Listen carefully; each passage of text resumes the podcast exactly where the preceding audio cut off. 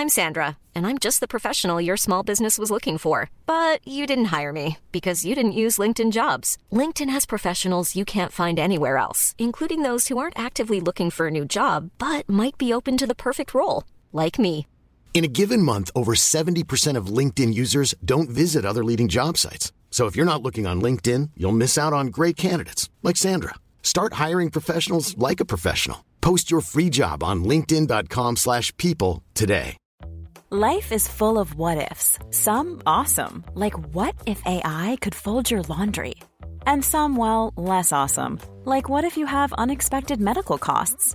United Healthcare can help get you covered with Health Protector Guard fixed indemnity insurance plans. They supplement your primary plan to help you manage out of pocket costs. No deductibles, no enrollment periods, and especially no more what ifs. Visit uh1.com to find the Health Protector Guard plan for you.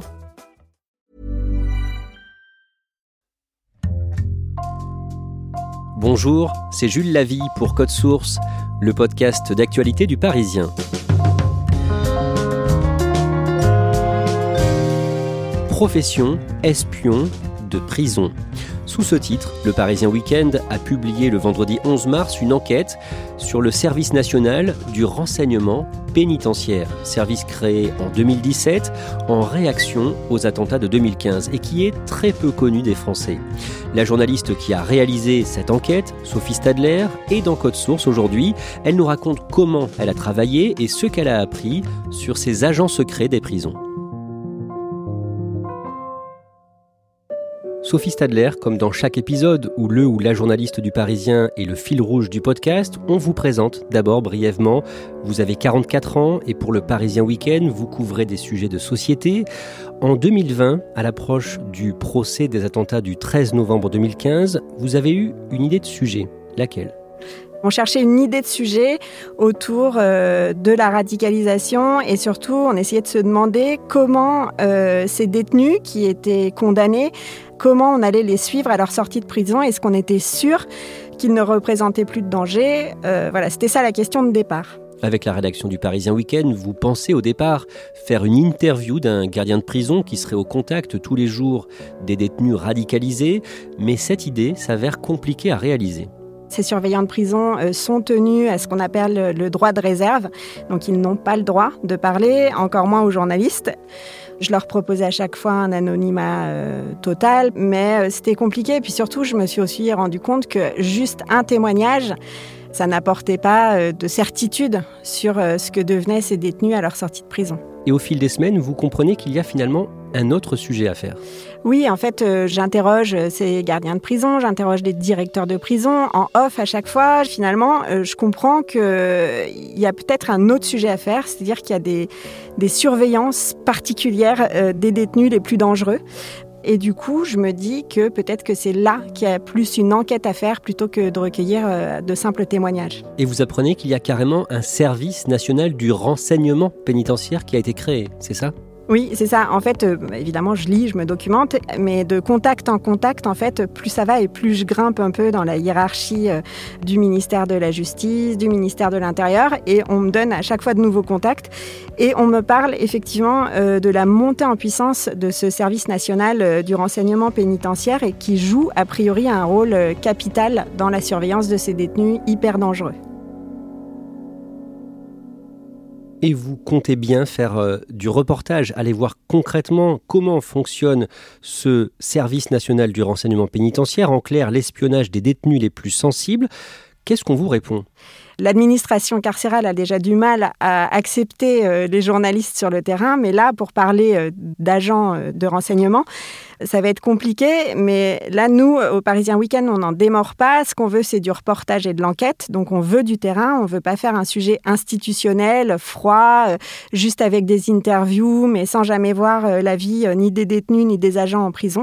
Donc, on maintient ça. On veut absolument du reportage. Vous échangez avec la chef de ce service, d'abord par téléphone, puis en la rencontrant au mois de janvier à Paris, au siège du service national du renseignement pénitentiaire. C'est une discussion euh, très franche. L'idée, c'est vraiment euh, de se dire euh, ce que nous, journalistes, on veut obtenir comme information, qu'on veut faire du terrain, du reportage, être vraiment auprès des agents. La directrice du service du renseignement pénitentiaire, Charlotte Emerdinger, nous explique aussi quelles vont être les contraintes de sécurité et d'anonymat pour ces agents comme pour les détenus. Sophie Stadler, à ce stade du podcast, il faut expliquer que le service national du renseignement pénitentiaire a été créé suite en réaction aux attentats de, 2015. Rappelez-nous ça.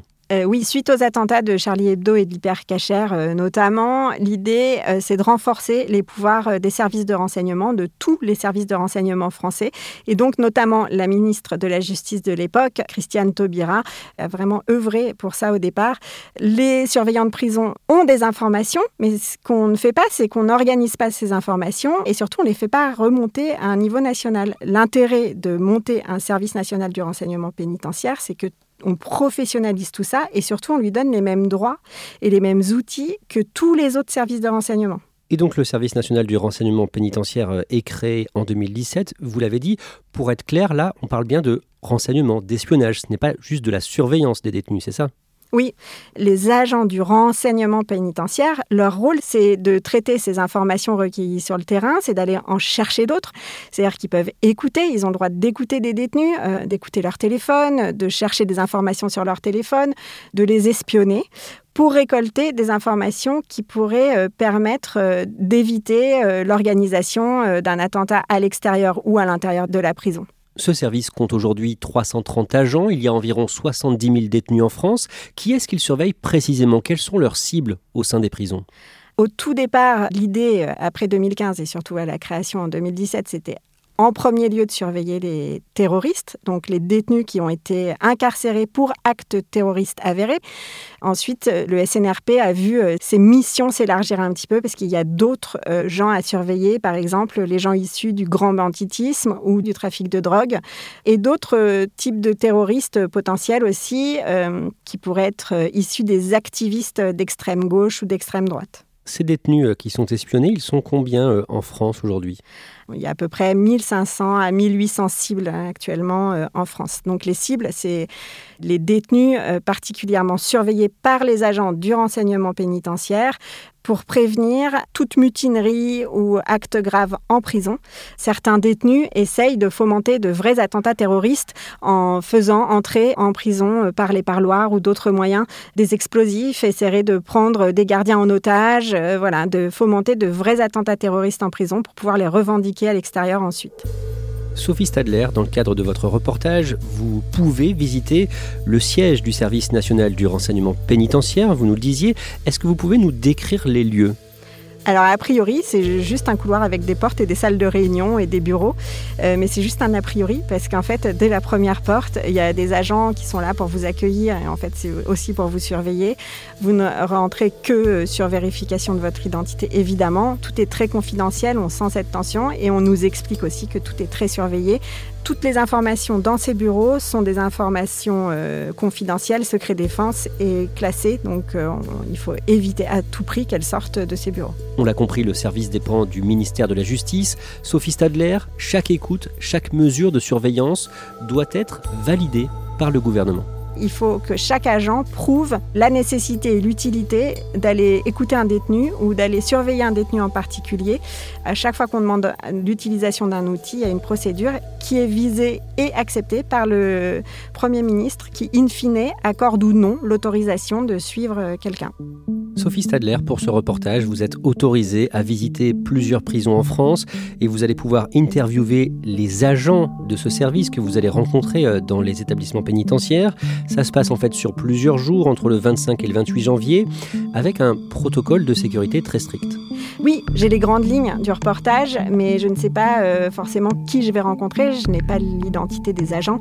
Et surtout, euh, je ne sais pas où je vais aller. Je reçois souvent euh, un coup de fil ou un SMS la veille pour me dire que je vais dans tel endroit et il faut que je demande telle personne pour qu'on m'ouvre les portes de la prison. Alors, est-ce que vous pouvez nous décrire l'une des prisons que vous visitez? C'est une très grande prison, un très grand établissement pénitentiaire, des grands couloirs avec des portes euh, fermées, parce que j'étais en établissement euh, fermé. Les détenus, euh, on les croise dans les couloirs parce qu'ils font des tâches ménagères ou des tâches d'utilité d'intérêt général. On les croise quand ils se rendent à la promenade. Voilà, c'est une prison, elles se ressemblent toutes plus ou moins et c'est ce qui m'a aidé aussi au niveau de l'article, c'est que moi je devais anonymiser, je devais blanchir un peu les lieux et les gens rencontrés. Et comme les prisons se ressemblent plus ou moins toutes, c'était plus facile de se dire que tout était plus ou moins anonyme. Dans votre reportage, vous décrivez la fouille de la cellule d'un détenu soupçonné euh, de se radicaliser au contact d'un autre prisonnier. Racontez-nous comment se passe l'opération. Il y a un agent du renseignement pénitentiaire qui est là et qui se fait passer pour un surveillant normal. Donc lui cherche des informations un peu plus spéciales en fait. Par exemple, quand on rentre dans la cellule, si les toilettes euh, sont dépourvues de papier toilette, ça c'est un indice parce qu'en fait les euh, détenus les plus radicalisés pensent que les les toilettes, c'est euh, une voie d'accès pour le diable, en fait. Il peut euh, sortir des toilettes. Euh, c'est aussi un endroit de, souillure. Il faut absolument pas être souillé. donc, on n'utilise pas de papier toilette. On se lave avec de l'eau et on couvre la cuvette des WC avec une serviette, avec n'importe quoi qui permet de protéger l'accès et du coup, le diable ne peut plus en sortir. Mais en fait, ce qu'il faut comprendre, c'est que ça ne signifie absolument rien. On peut pas dire que quelqu'un est radicalisé juste parce qu'il a deux pratiques comme ça qui peuvent être de la superstition ou euh, rien à voir avec la radicalisation. L'idée, c'est vraiment d'arriver à prouver une radicalisation, de voir si la personne se radicalise, devient violente et ensuite fomente soit du prosélytisme en prison ou à l'extérieur, soit euh, des actes euh, répréhensibles. D'un mot, Sophie Stadler, cet agent du service de renseignement, en apparence, c'est un gardien de prison comme les autres? Et les autres ne sont pas au courant, c'est ça de ce qu'il fait réellement L'idée, c'est qu'il se fonde totalement euh, dans le métier euh, des surveillants pénitentiaires euh, lambda. Tout le monde ignore qu'il est agent du renseignement pénitentiaire et lui, toute sa hiérarchie, c'est au sein du ministère de la Justice. Lui, il n'est pas comme les autres surveillants lambda sous les ordres du directeur de prison. Et donc parmi les agents, certains sont des spécialistes de l'islam radical et du djihadisme, c'est ça? Oui, en fait, l'idée c'est que tous les agents du renseignement pénitentiaire sont des spécialistes. On a des spécialistes de l'islam radical, on a des spécialistes du grand banditisme et du narcotrafic. Il y a aussi des spécialistes du numérique, des analyses des réseaux sociaux, de l'Internet, voilà. Chaque métier est hyper spécialisé. Est-ce qu'on sait combien il y a de personnes condamnées pour terrorisme islamiste et détenues actuellement en France? Il y a environ 450 euh, terroristes islamistes incarcérés aujourd'hui et environ 50 de ces gens-là doivent être euh, libérés cette année. Sophie Stadler, toujours pendant ce reportage de plusieurs jours en janvier, et c'est une première pour un journaliste depuis 5 ans, vous êtes autorisé à visiter ce qu'on pourrait appeler la maison des espions de la prison, la cellule interrégionale du renseignement pénitentiaire, CIRP. D'abord, comment est-ce qu'on s'y rend? Celle que j'ai visitée euh, se trouve euh, tout près de l'une des plus grandes prisons françaises.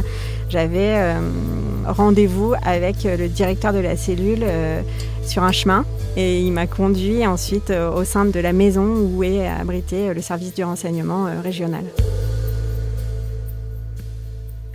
Il y a euh, des barbelés, euh, des barrières et puis un premier tourniquet qu'on pousse euh, uniquement quand on a l'accès, donc avec un badge.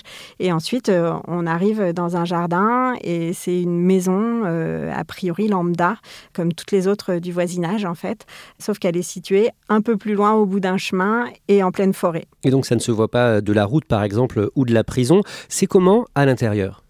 Tout est sécurisé. Il y a des sas d'entrée, des portes blindées, des barreaux à toutes les fenêtres.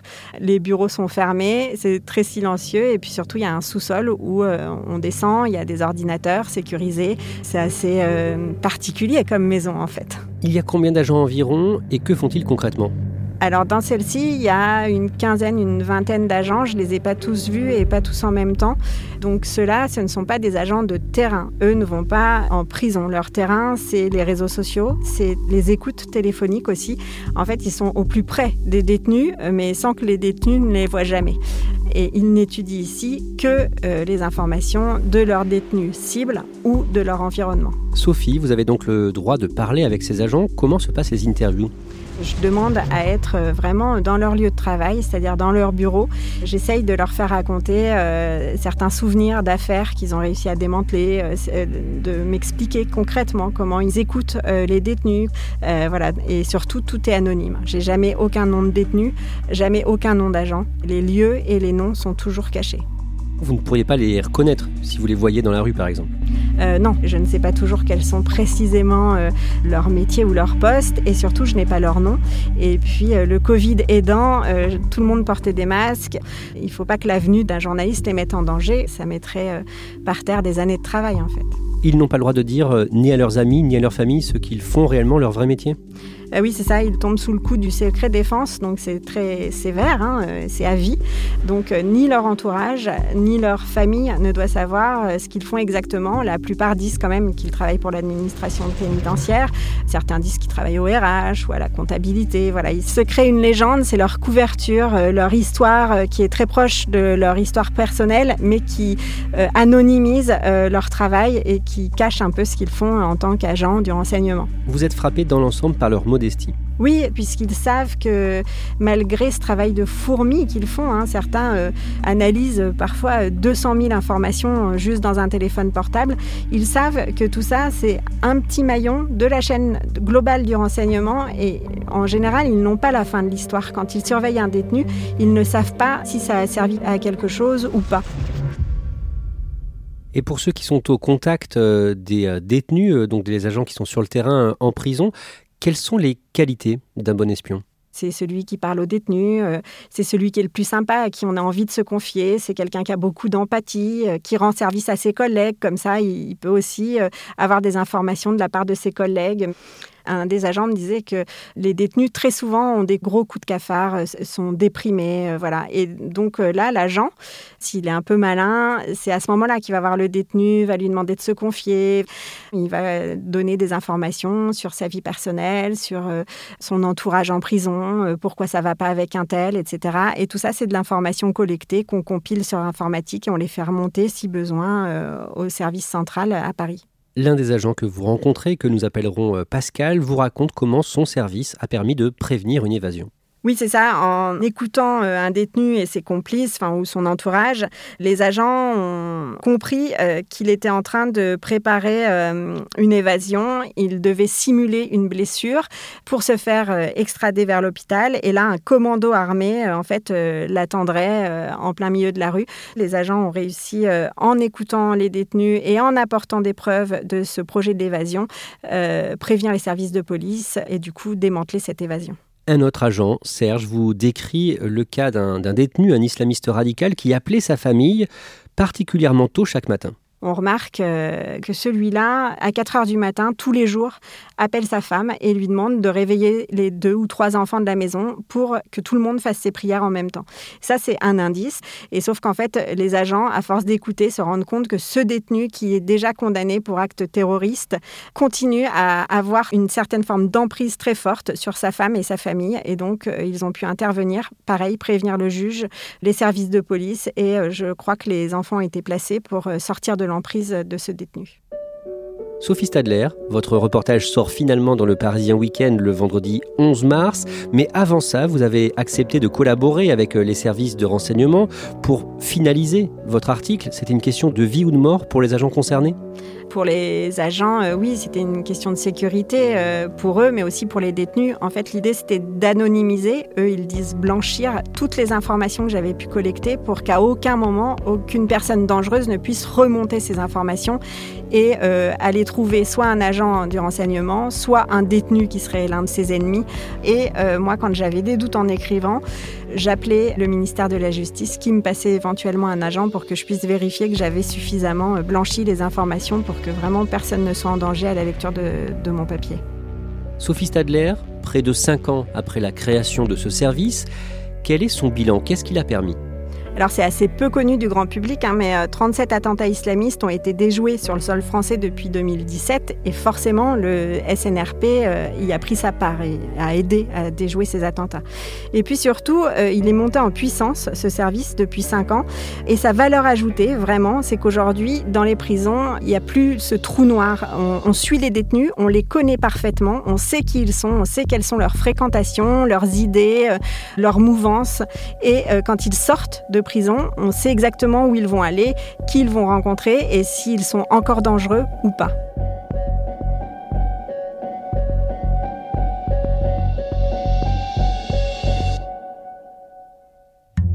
Merci Sophie Stadler. Je précise que c'est la première fois qu'une journaliste a eu accès à autant d'informations sur le service national du renseignement pénitentiaire. Votre enquête est à retrouver sur leparisien.fr. Son titre Profession espion de prison. Merci à Julien Mock pour son aide. Cet épisode de Code Source a été produit par Raphaël Pueyo, Sarah Abni et Thibault Lambert. Réalisation Julien Moncouquiole. Code Source et le podcast d'actualité du Parisien. Nous publions un nouvel épisode chaque soir de la semaine. Pour n'en rater aucun, n'oubliez pas de vous abonner sur votre appli audio préférée.